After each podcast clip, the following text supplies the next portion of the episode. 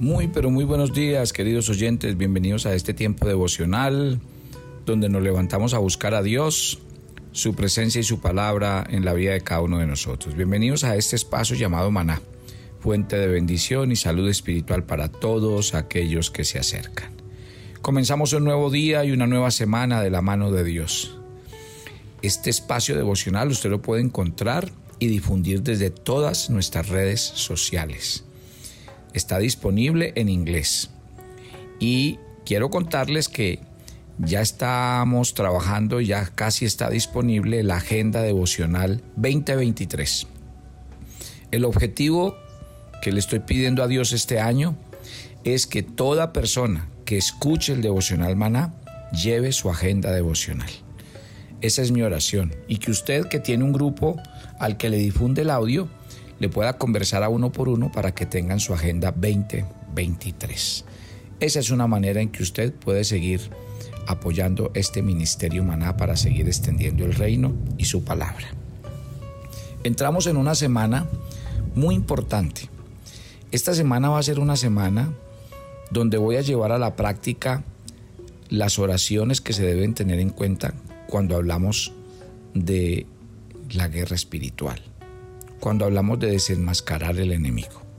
Yo voy a hablar de, eh, de lunes a jueves, o sea, de hoy y jueves, voy a hablar de cómo orar por la salud cuando hay temas espirituales, cómo orar por la casa y por la familia en términos del conflicto espiritual, cómo orar por la vida espiritual cuando enfrentamos esa clase de conflictos. Y el jueves voy a hablar de cómo orar por las finanzas.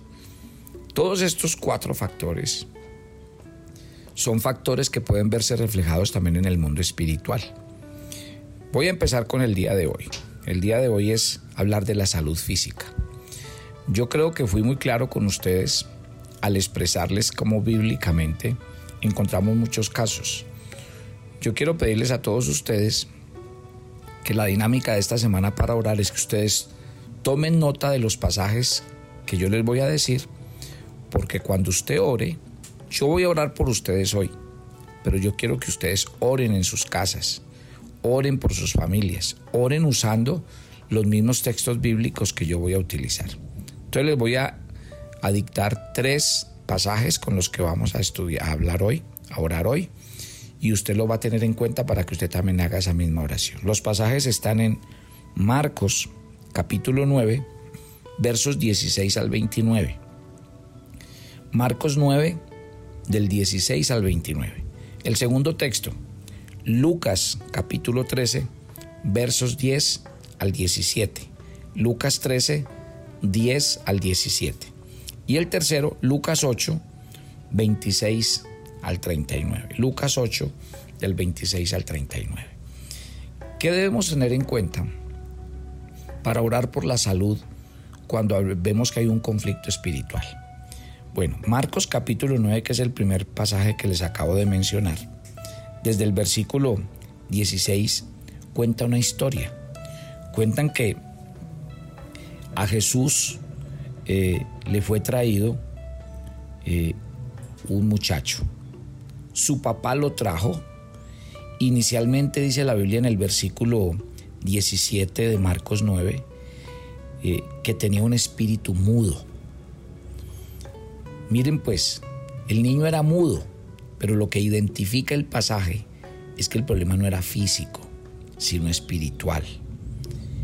¿Y por qué sacamos esa conclusión? Porque el pasaje lo describe muy bien. Traje a ti mi hijo que tiene un espíritu mudo, que donde quiera que lo toma le sacude, echa espumarajos, cruje los dientes y se va secando. Miren las características de esta enfermedad. Es una especie de epilepsia. El muchacho mm, sordomudo, dice la Biblia que el espíritu lo toma y lo sacude, lo tira al suelo. Y dice que mientras el niño se revuelca, eh, sale espuma de su boca, cruje los dientes. Y además dice que físicamente lo va secando. ¿Sí ven lo interesante? Ahora, Dentro del texto también me gusta mucho que, por eso les di el pasaje para que lo lean, porque miren la, la manera como Jesús aborda el tema. Este papá primero había llevado a su hijo donde los discípulos y los discípulos no, les, no le pudieron sacar el demonio. Mire que Jesús en el verso 19 le dice, generación incrédula, ¿hasta cuándo he de estar con vosotros? ¿Hasta cuándo os he de soportar? Tráiganme al muchacho. Interesante, ¿no? O sea que el Señor dice, ojo, que la falta de fe de ustedes tiene nombre y es la falta de conocimiento. El no identificar que esta enfermedad es un problema espiritual y no poder orar por, por él adecuadamente. Y dice la Biblia que cuando Jesús dijo, tráiganmelo, versículo 20, se lo trajeron. Cuando el Espíritu vio a Jesús, volvió a hacer lo mismo. Sacudió al muchacho con violencia, cayó en tierra, se revolcaba echando espumarajos. O sea, la presencia de Jesús evidenció la realidad del muchacho, o sea que su papá no estaba exagerando. Jesús le preguntó al padre, ¿cuánto hace que le sucede esto? Y le dijo, desde niño, imagínense pues lo interesante. Es más, el papá le da un dato más, que el espíritu muchas veces lo echa en el fuego y en el agua para matarlo. Lo interesante es que el hombre termina diciéndole al Señor algo que tampoco agradó a Jesús, porque le dijo, pero si puedes hacer algo, ten misericordia. Y Jesús le devolvió la pelota, porque Jesús le dijo, si puedes creer. Porque él le tiró la pelota a Jesús diciéndolo, si tú puedes sanarlo. Jesús le dijo, no, no, no, no, no tengas duda de que yo lo puedo sanar. Más bien lo que digo es si tú puedes creer que yo lo puedo sanar. Inmediatamente el padre del muchacho reconoció lo que el Señor le está diciendo y le dijo, Señor, creo, ayuda a mi incredulidad. Y así fue. Cuando Jesús aborda al muchacho, mire lo que le dice, espíritu mudo y sordo, yo te mando, sal de él y no entres más en él. Y vino una última retaliación del demonio porque el espíritu clamando y sacudiendo con violencia, ¿qué hizo? Salió y él quedó como muerto.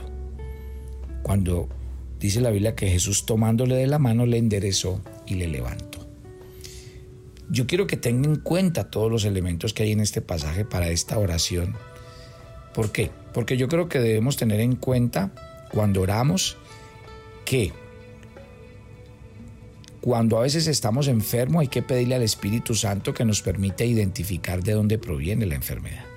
Hay enfermedades físicas que son por descuido, por no, eh, por no cuidar nuestra salud. Hay enfermedades físicas que son ataques del diablo y aquí lo estamos viendo. O sea que es muy importante que el cristiano identifique de dónde viene esa enfermedad y qué propósito tiene Dios con esa enfermedad para poder hacer la oración como es. Si ven por qué uno no puede orar siempre igual ni de la misma manera, porque si usted mira cada sanidad que hizo Jesús, todas tenían un contexto diferente.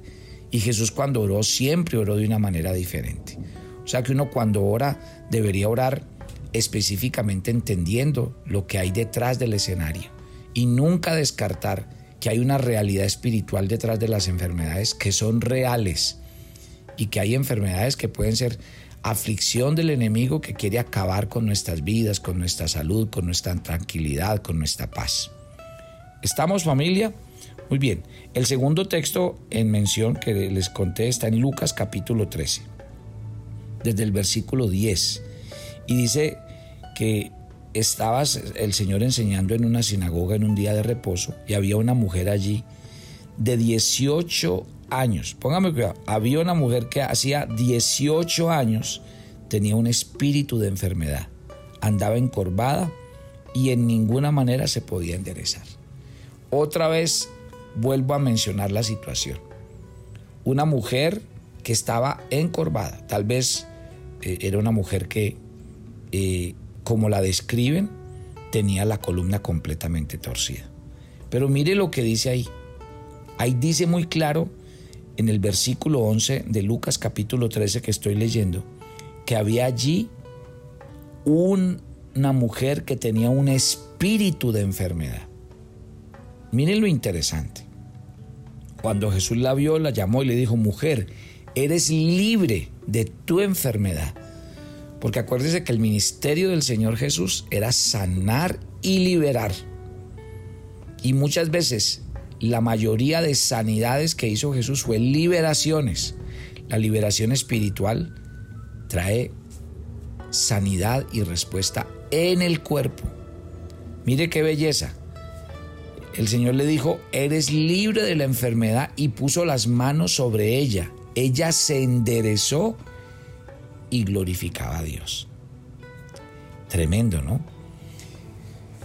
Otra vez, mi querida familia, identifiquen que aquí hay una realidad espiritual detrás de esta enfermedad. Identifiquen la manera como Jesús oró por ese caso. Devuélvanse en el mismo Lucas, pero en el capítulo 8. Y en el capítulo 8, en el verso 26, encontramos la siguiente historia. ¿Se acuerdan del endemoniado Gadareno? Es una historia que hemos contado muchas veces. El Señor llegó a una región llamada Gadar. Allí, cuando vino a tierra, vino al encuentro un hombre de la ciudad endemoniado. Características. Hacía mucho tiempo que estaba en esa condición. No vestía ropa. No moraba en casa sino en los sepulcros.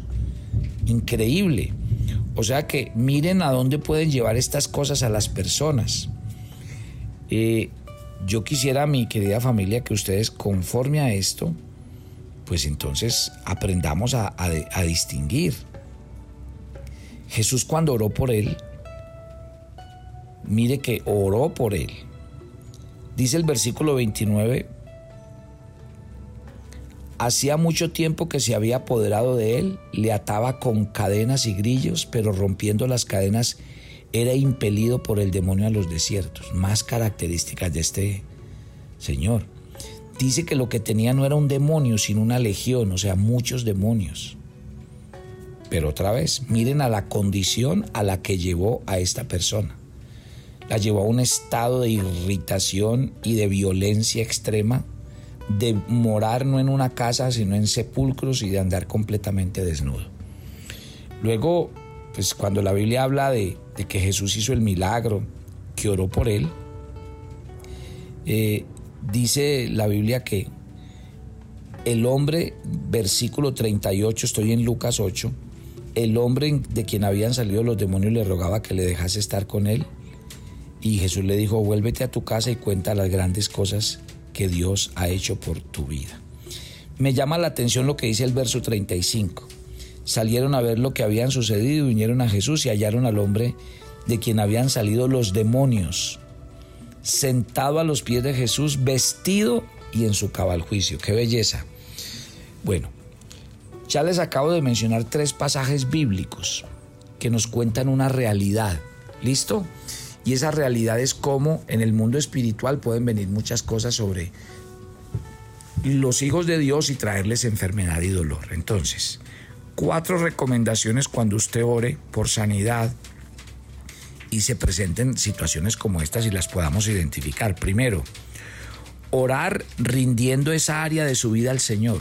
Rinda esa área específica en lo que está pasando.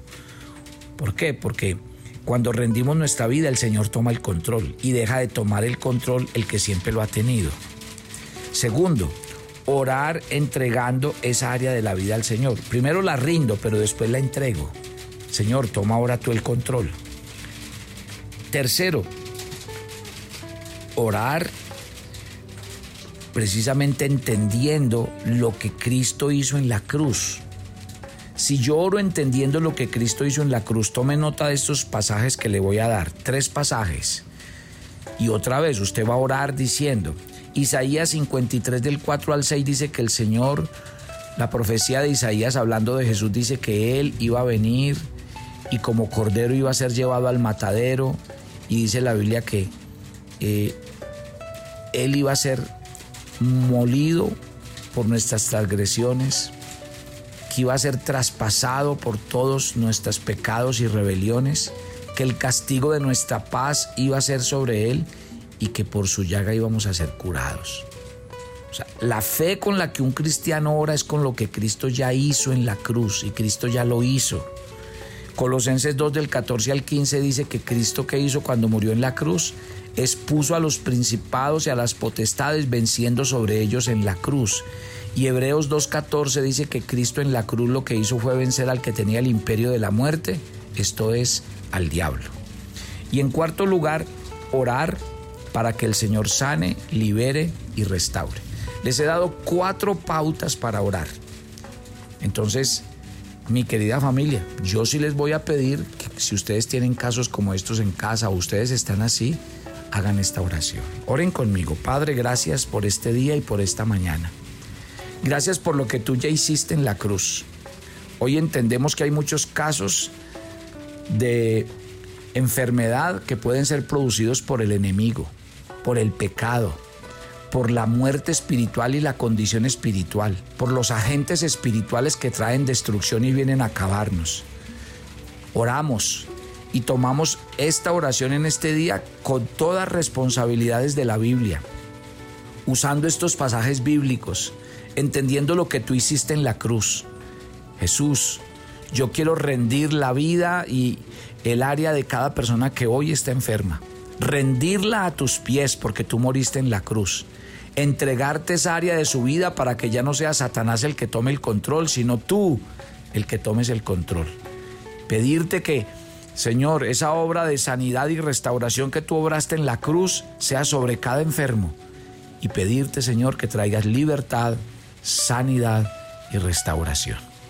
Hoy en el nombre de Jesús, creyendo a esta verdad, oro por todos ustedes y pido a Dios que traiga sanidad, restauración, liberación a tu vida, a tu familia.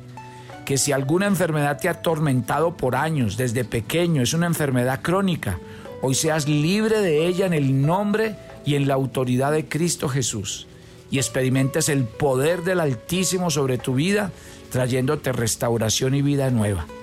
Jesús, gracias por tu obra en la cruz, gracias por morir por nosotros y gracias por traer restauración a nuestros corazones para la gloria y la honra de tu nombre. En Cristo Jesús. Amén y amén. Esta oración y este tiempo lo puede comunicar usted a otras personas que quieran experimentar sanidad y quieran seguir estos pasos. Bendiciones para todos y mañana seguimos con nuestra segunda oración.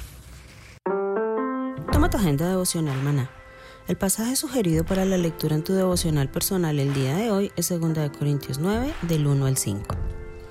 Pablo estaba orgulloso de la generosidad de los creyentes de Corinto. Ahora reflexiona, ¿tu pastor puede estar orgulloso de tu generosidad? ¿Dios puede estar orgulloso y agradado con tu generosidad? Te invitamos ahora a que respondas las preguntas que encuentras en tu agenda que te llevarán a conocer cada vez más a Dios y crecer en tu vida espiritual. Y para confirmar tus respuestas, visita nuestra cuenta de Facebook Devocional Maná. ¿Quieres enterarte de nuestros temas, reuniones y devocionales? Suscríbete a nuestro canal de YouTube Devocional Maná y da clic en la campanita de cualquiera de nuestros videos para activar el recordatorio. El maná era diario se recogía muy temprano en la mañana. Cada uno recogía según su necesidad y se recogía por familias. Muy pero muy buenos días. Bienvenidos a este tiempo devocional donde nos levantamos a buscar a Dios, su presencia y su palabra en la vida de cada uno de nosotros. Maná, el alimento espiritual diario que no puede faltar en nuestras vidas. Conduce Carlos Ríos.